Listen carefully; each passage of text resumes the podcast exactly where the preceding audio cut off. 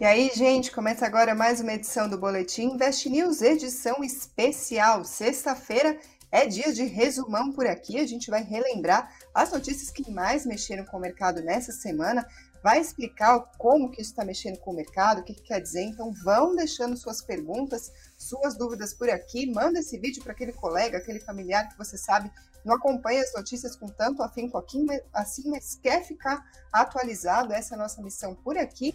E vamos começar que hoje a gente vai falar sobre combustíveis. O governo está negociando uma forma de reduzir os preços agora via corte de impostos. A gente vai falar sobre quais são as opções, o que, que isso significa, além do cenário lá fora e os dados sobre a economia que saíram por aqui no Brasil nessa semana Claro, a gente também vai comentar o fechamento do mercado, dólar, Bitcoin, Ibovespa, as ações que mais subiram e mais caíram. Então, continuem com a gente por aqui, porque o nosso primeiro assunto do dia são os combustíveis.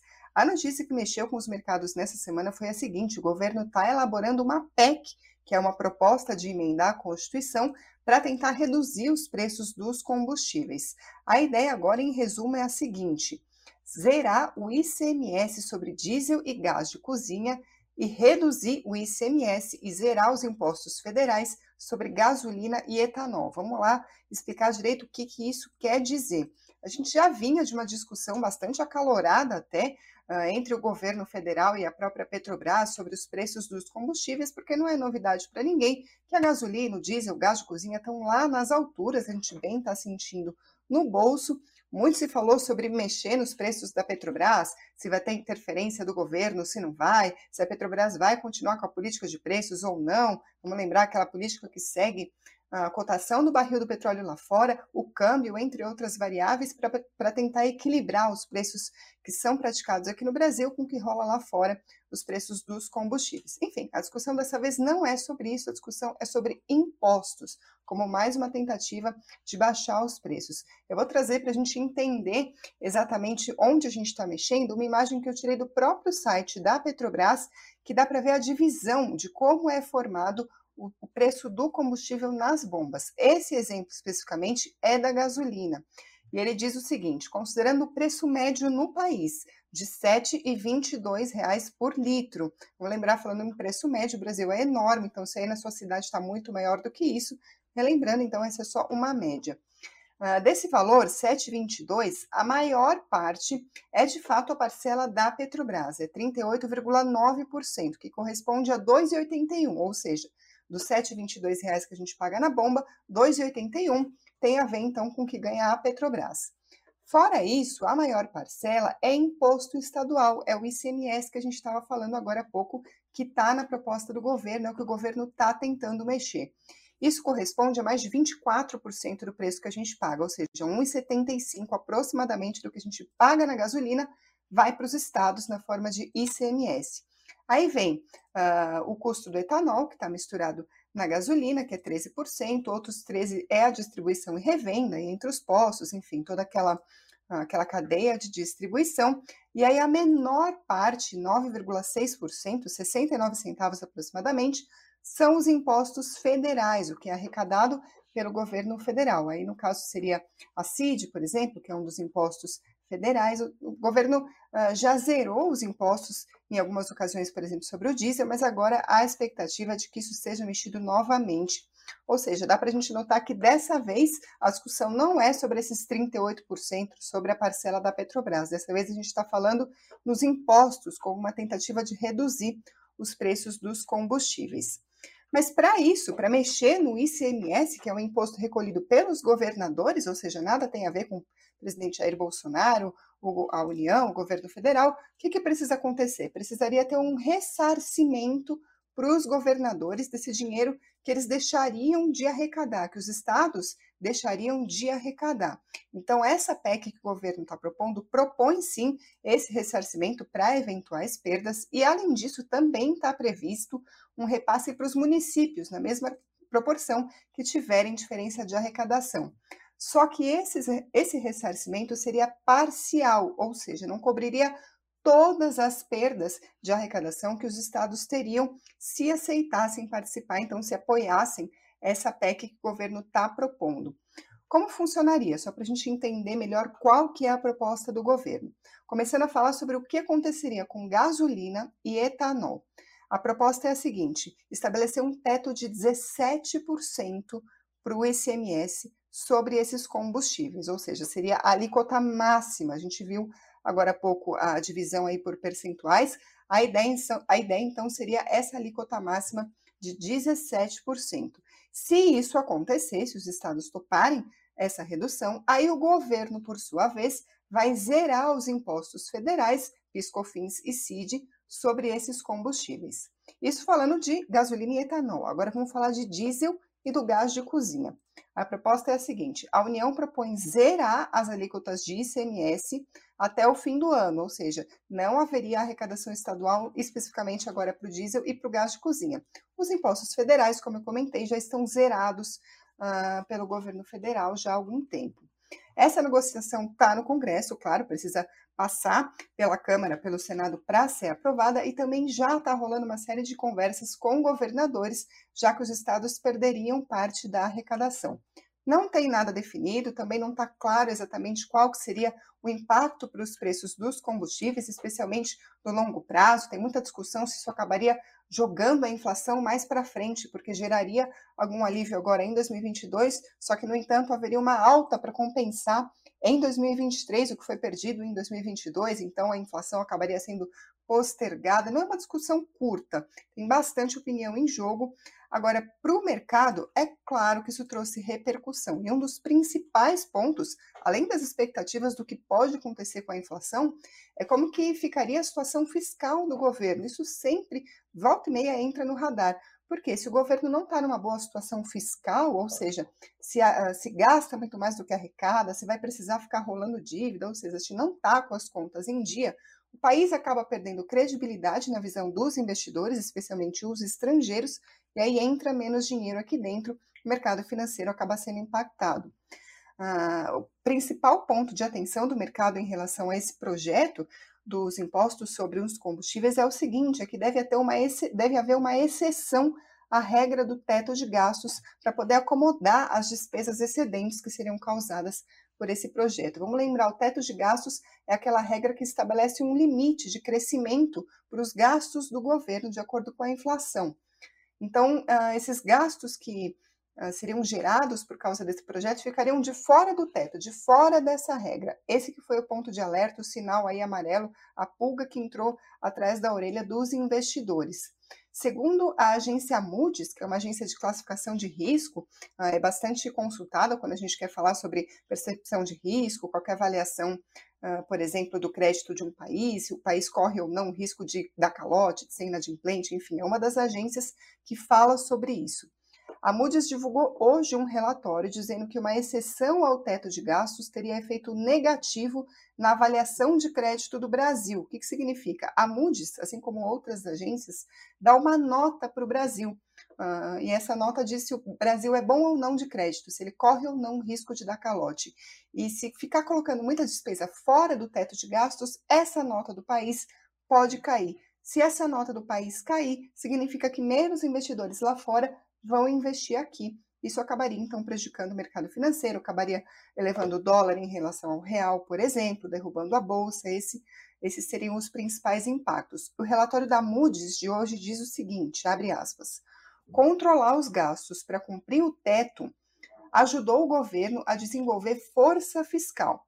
Exceções diminuem sua capacidade de controlar os gastos e preservar a credibilidade fiscal, especialmente antes das, ele... especialmente antes das eleições de outubro, fecha aspas. Então vamos traduzir aí esse relatório uh, da Moody's. Controlar os gastos para cumprir o teto, ou seja, enquanto o governo tenta reacomodar suas despesas de forma a não desrespeitar essa regra do teto de gastos, ele está sinalizando para o mercado, sinalizando para os investidores que ele está, de fato, comprometido aí com a questão fiscal, com as contas públicas. Agora, se ele começa a criar muitas exceções, muitas despesas fora desse teto, aí essa credibilidade fica prejudicada, especialmente antes das eleições. A gente bem sabe que eleições é um período em que ocorre uh, a elevação dos gastos públicos, os governos gastam mais mesmo em ano eleitoral, apesar de haver um prazo né, para que essas despesas sejam elevadas, mas em ano eleitoral a lupa fica ainda mais, ainda mais intensa sobre as contas públicas. Essa é a preocupação do mercado. A gente, claro, segue acompanhando para ver como que ficam as discussões no Congresso, se essa PEC de fato vai avançar, em que condições ela vai avançar e qual que vai ser o impacto para as conta, contas públicas. Como eu disse, por enquanto tudo segue em negociação no campo político. Esse foi um dos pontos, uma das notícias que mexeram com o mercado financeiro, mas eu trouxe outras duas para comentar aqui com vocês. E a segunda diz respeito ao cenário lá de fora. No dia de hoje, eu estou falando da economia dos Estados Unidos. Nessa sexta-feira foi divulgado o dado da inflação dos Estados Unidos e ela surpreendeu o mercado e não foi uma surpresa boa. A inflação acelerou em maio, puxada pelos preços recordes da gasolina e alta dos alimentos, indicando, portanto, ah, que os juros devem continuar subindo. Peraí, gente, eu falei aqui combustível subindo, alimento subindo, juros, então deve continuar subindo. Estou falando do Brasil? Ah, não, pera, é Estados Unidos mesmo. Brincadeiras à parte, teve analista, inclusive, dizendo hoje que a inflação dos Estados Unidos foi padrão brasileiro. A gente viu essa divulgação mexer bastante com o mercado, mas o número é o seguinte: a inflação subiu 1% no mês passado, isso depois de ter subido 0,3% em abril. Essa informação é do, do Departamento do Trabalho do país veio acima das expectativas. Economistas consultados pela Reuters projetavam um aumento de 0,7%, ou seja, menor do que 1% que a gente viu. A expectativa antes, e eu cheguei a comentar para vocês aqui no Boletim Invest News, era de que o pico da inflação nos Estados Unidos já tivesse sido atingido em abril. No entanto, a gente vê em maio que não só o pico não foi atingido, como a inflação está avançando até mais do que o esperado. Esses dados vieram logo depois de uma série de divulgações nos Estados Unidos sobre o mercado de trabalho. A situação é a seguinte: tudo indica que o mercado de trabalho lá continua no que eles chamam de uma condição apertada, ou seja, tem mais trabalhador uh, desculpa, tem mais vaga do que trabalhador disposto a preencher esses postos, isso acaba gerando uma inflação dos salários, porque vamos pensar, se tem pouca gente para trabalhar e muita vaga aberta, as empresas vão começar a subir os salários para tentar atrair esse pessoal para trabalhar, isso acaba gerando ainda mais inflação. Então, qual é a expectativa? Se o mercado de trabalho está dando esse sinal de que a economia aparentemente está forte, pelo menos a julgar por esses números, e a inflação não está dando sossego, a avaliação é que os juros vão ter que subir. Afinal, juros altos não combinam com inflação, por exemplo. Ah, se a inflação está muito alta, o Banco Central vai tentar subir os juros, porque aí com juros mais altos as pessoas vão consumir menos. Se as pessoas vão consumir menos, vai baixar a demanda, portanto, os preços vão baixar. Ao mesmo tempo, se os juros estão altos e as pessoas vão consumir menos, a economia não vai ficar tão aquecida assim. Só que o sinal é de economia forte e inflação para cima, ou seja, dois pontos na mesma direção juros subindo. Essa foi a preocupação do mercado no dia de hoje especificamente, tanto é que o dólar voltou a passar de cinco reais, vocês vão ver lá na frente quando eu passar o fechamento do mercado para vocês. Não foi só aqui no Brasil, na Europa também, inclusive, teve bolsas em queda de olho na perspectiva de juros em alta nos Estados Unidos. Até a Bolsa dos Estados Unidos também se mexeu por causa dessas perspectivas, dessas projeções. Por que, que isso mexe tanto assim com o nosso mercado? Vamos lembrar que os Estados Unidos, os títulos soberanos dos Estados Unidos são considerados o investimento mais seguro que tem. Quando a gente vai investir aqui no Brasil, pensando só no nosso mercado, quando a gente vai falar, pensa no investimento seguro, quem acompanha o mercado de investimentos logo lembra do Tesouro Direto, porque você empresta dinheiro para o governo e o governo não vai dar calote, afinal, ele pode imprimir ali o próprio dinheiro se ele quiser, no pior dos mundos, e aí você vai receber esse dinheiro. Antes disso acontecer, todos os bancos já vão ter enfrentado vários problemas. Pensando em Brasil, agora expandindo esse, raciocínio para o mundo, qual seria o investimento mais seguro? O mercado dos Estados Unidos são considerado mais seguro do que o daqui do Brasil. Então, investir em títulos soberanos nos Estados Unidos em dólar seria considerado aí risco zero. Se os juros por lá vão subir, esse investimento risco zero vai passar a render um pouquinho mais.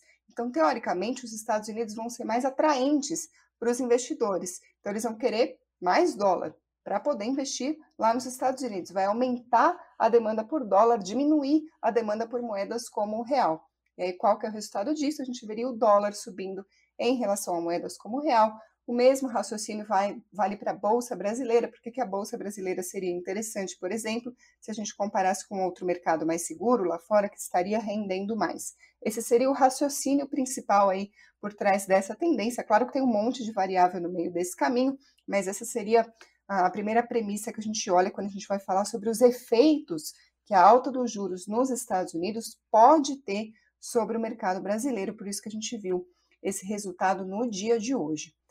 Uh, agora, o terceiro ponto, comentei com vocês que seriam três tópicos principais para comentar aqui, seriam as notícias sobre a economia do Brasil. E aí, no caso, a gente tem algumas notícias mais positivas, começando por notícia de hoje, divulgada pelo IBGE mais cedo, eu vou falar sobre vendas no varejo. As vendas no varejo brasileiro registraram alta acima do esperado em abril, o quarto mês consecutivo de alta, embora o ritmo venha se enfraquecendo. O número é o seguinte: a alta foi de 0,9% na comparação com o mês anterior e de 4,5% na comparação com abril do ano passado. Ficaram acima das expectativas da agência Reuters, era de 0,4%, ou seja, a expectativa abaixo do 0,9% do que a gente viu de fato se concretizado, e na base mensal a expectativa era de 2,6%, ou seja, desculpa, na base anual era de 2,6%, ou seja, abaixo dos 4,5% que a gente viu. De qualquer forma, é uma boa notícia, como eu comentei, as vendas no varejo subiram pelo quarto mês consecutivo, subiram acima do esperado. Isso é bom, claro, para a economia, impacta positivamente no PIB, é sinal que a demanda dos consumidores ficou aquecida no mês de maio. No entanto, é preciso fazer uma consideração. Esse aumento vem perdendo força. Isso porque ah, no mês anterior, só para a gente falar, ah, a gente está falando de 0,9% em abril. No mês anterior tinha sido 2,4%. Nos dois meses anteriores, 1,4%. É, 2,4% e nos dois meses anteriores, 1,4%, ou seja, a leitura de 0,9% mostraria um desaquecimento. O gerente da pesquisa do IBGE, Cristiano Santos, falou sobre isso. Ele disse o seguinte: abre aspas. O crescimento é consistente, porém desigual. Como um todo, o comércio varejista está 4% acima do patamar pré-pandemia, que é fevereiro de 2020. Mas entre as atividades ainda está desigual, ou seja, entre os vários setores do comércio, do varejo, eh, não há um crescimento igual, está muito desequilibrado o crescimento entre esses setores.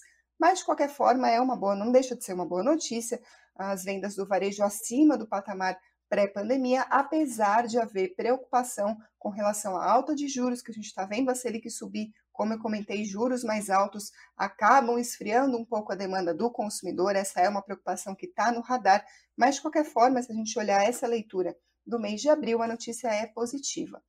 Outra notícia que também acabou sendo uma surpresa boa, uma surpresa positiva, foi a nossa inflação. Foi divulgada na quinta-feira a leitura do IPCA, que veio abaixo das expectativas no mês de maio, com alívio na inflação dos alimentos e dos combustíveis, que a gente estava vendo subir sem parar nos meses anteriores, e além disso, teve queda nas contas de luz, também ajudando a nossa inflação. A alta do IPCA, que é o nosso principal indicador de inflação aqui no Brasil, foi de 0,47% em maio. No mês anterior, abril, tinha sido 1,06%, ou seja, a gente está vendo uma desaceleração da inflação.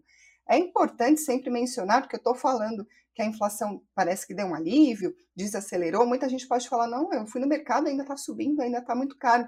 Sim, é verdade, porque quando a inflação desacelera, não é que os preços estão caindo, porque aí seria deflação. Na verdade, eles estão subindo menos. Esse que é o alívio, parou de piorar, vai, digamos assim. Uh, esse 0,47% foi a taxa mensal mais baixa desde abril de 2021 e ficou abaixo da expectativa de uma pesquisa da Reuters, que era de alta de 0,6%, ou seja, expectativa maior do que o 0,47%. Em 12 meses, a inflação foi para 11,73%, ou seja, o acumulado em um ano, os preços subiram 11,73%. No mês anterior, essa mesma leitura tinha ficado em 12,3%.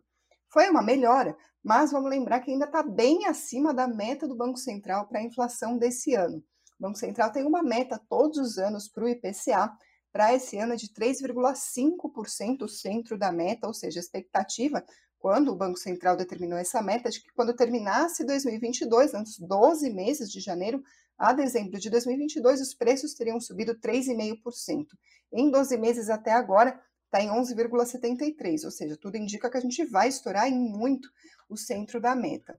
Isso, na verdade, representa, os 11,73 representa mais de duas vezes o teto da meta oficial. Eu falo teto porque é 3,5% o centro da meta, mas tem uma tolerância de um ponto e meio para cima e para baixo uh, para a meta da inflação.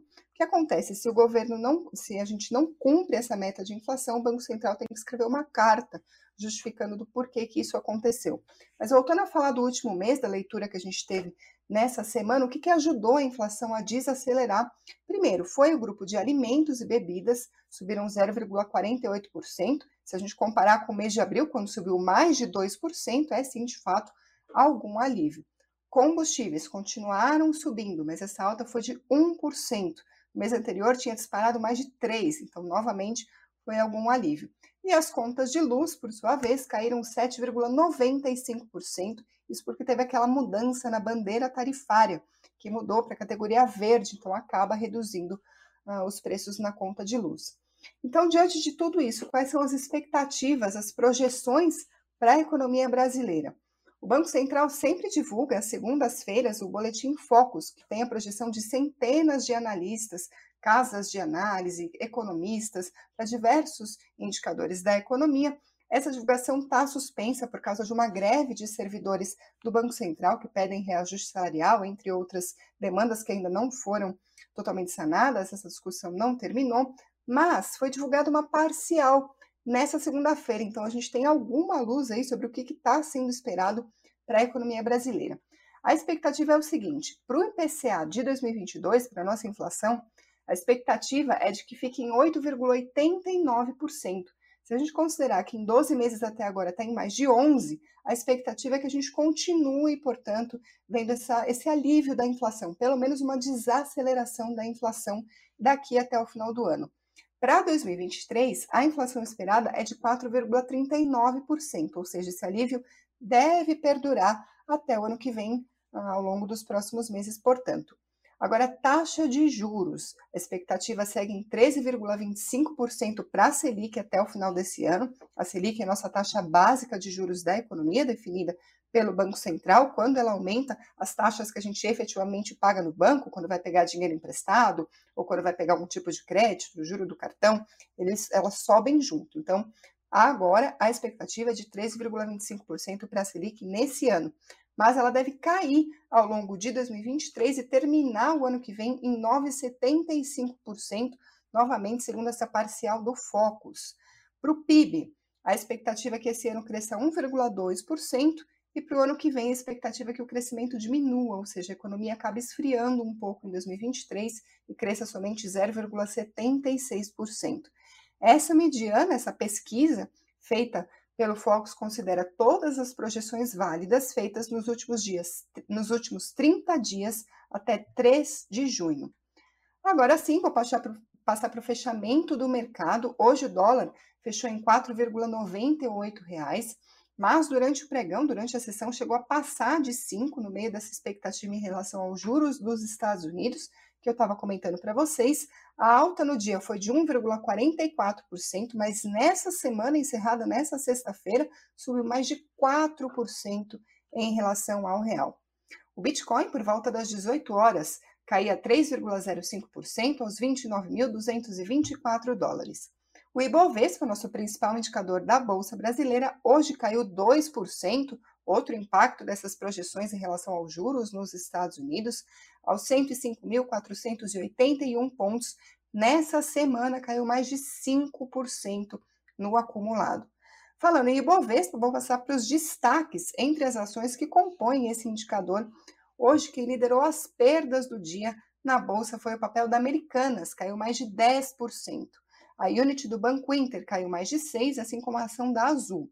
Isso uh, entre as maiores baixas. Entre as maiores altas, Qualicorp hoje subiu 7,39%, Semin 3 subiu 4% e a Raia Drogasil subiu 0,73%. Isso falando do pregão de hoje. Agora vamos falar do acumulado dessa semana. Entre as maiores perdas, a Positivo liderou a ponta negativa caindo mais de 20%. Magalu quase 20% também, uma semana difícil para Magalu. Tem matéria no Invest News, inclusive, sobre a queda de Magalu, assinada pela Erika Martin. Vou deixar o link aqui para vocês nos comentários desse vídeo. E Americanas, nessa semana, caiu mais de 17%. Agora, entre as maiores altas, quase que eu não consigo três altas na semana aqui para passar para vocês. As únicas três altas do Ibovespa foram essas. JBS subiu 0,14%, Semin 1,36%, Qualicorp 4,01%. Falei mais que a boca aqui, vamos ver o que a gente tem de comentários de vocês. O Francisco R. Nascimento dizendo: minha cidade, R$ reais. Pois é, como eu comentei, 7,22 é uma média, mas o Brasil é muito grande. Tem bastante variação regional do preço da gasolina, mas claro, a gente está vendo, está pesado no bolso de todo mundo. Uh, vamos lá, o Sérgio dizendo que o jeito é andar de bicicleta, e o Tony Bezerra dizendo: não adianta zerar impostos, o problema está na raiz. A Petrobras zera o imposto, ela reajusta, uh, é trocar seis por meia dúzia. É de fato essa questão da Petrobras, é uma discussão bastante ampla. A Petrobras uh, muda os preços aqui dentro de acordo com as cotações lá de fora, porque a gente não produz todo o combustível que a gente consome. A gente produz todo o petróleo, mas a gente não refina para transformar no diesel e na gasolina que a gente consome. Então, parte do que a gente consome é importada. Então, se o preço aqui está muito abaixo do preço praticado lá fora, ninguém vai querer trazer o, ah, o combustível lá de fora para vender mais barato aqui ou para concorrer com, com um combustível que está sendo vendido muito mais barato aqui. Esse é um, um dos tópicos da discussão, mas ela é bastante ampla, você tem razão. Tony Bezerra é bastante polêmico. Uh, vamos ver, o Jorge Maturano diz que até as eleições a gente vai estar numa panela de pressão, muita adrenalina para o pequeno investidor. De fato, adrenalina é o que não vai faltar, de tédio a gente não morre, então continue acompanhando as notícias aqui no Boletim Invest News. Por hoje a edição fica por aqui, mas deixa aqui nos comentários a sua opinião, se você está gostando do programa, deixa o like se você gostou dessa edição e se inscreva no canal, assim você não perde as próximas. Obrigada também a quem está ouvindo por podcast ou pela Alexa e até a próxima.